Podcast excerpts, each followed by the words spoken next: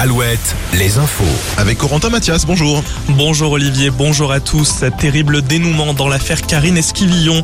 Michel Pial a avoué cette nuit avoir tué sa femme. Le corps de la mère de famille a été retrouvé en Vendée, dans le bois Gordeau entre Maché et Chaland. Le suspect plaide l'accident. D'après son témoignage, il nettoyait un fusil. Le coup serait parti tout seul. L'arme a été retrouvée dans la rivière qui traverse la commune de Maché. Michel Pial est actuellement au tribunal de la Roche-sur-Yon en vue d'être présenté à un juge d'instruction.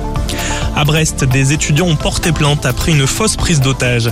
Une simulation de prise d'otage bien trop réaliste pour certains étudiants du Brest Open Campus hier matin. Ils ont été choqués. Une étudiante s'est fait une entorse au genou. Il s'agissait en fait d'un exercice de communication de crise selon le directeur général qui évoque des ratés dans la transmission d'informations.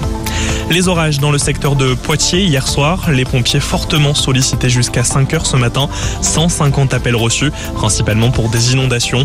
Au total, 80 interventions réalisées, des orages aussi dans le Maine-et-Loire en fin d'après-midi, une quinzaine d'interventions des pompiers, notamment dans le secteur d'Ombre d'Anjou et dans l'agglomération d'Angers.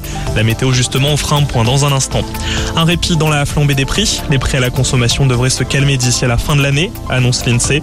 L'inflation qui s'élevait à 6% en janvier devrait atteindre 4,4% en décembre prochain. La hausse des prix de l'alimentaire devrait nettement se calmer sans pour autant s'arrêter. Le basket, Monaco a remporté hier son premier titre en championnat élite en battant les Mets 92. C'était le dernier match de Victor Wembanyama devant le public français. Direction la NBA pour lui la, semaine la saison prochaine. Chez les femmes, l'équipe de France féminine commence bien son euro. Oui, Olivier, victoire des Bleus hier contre l'Allemagne 58 à 50. Les Françaises affrontent la Grande-Bretagne tout à l'heure à 15h en Slovénie.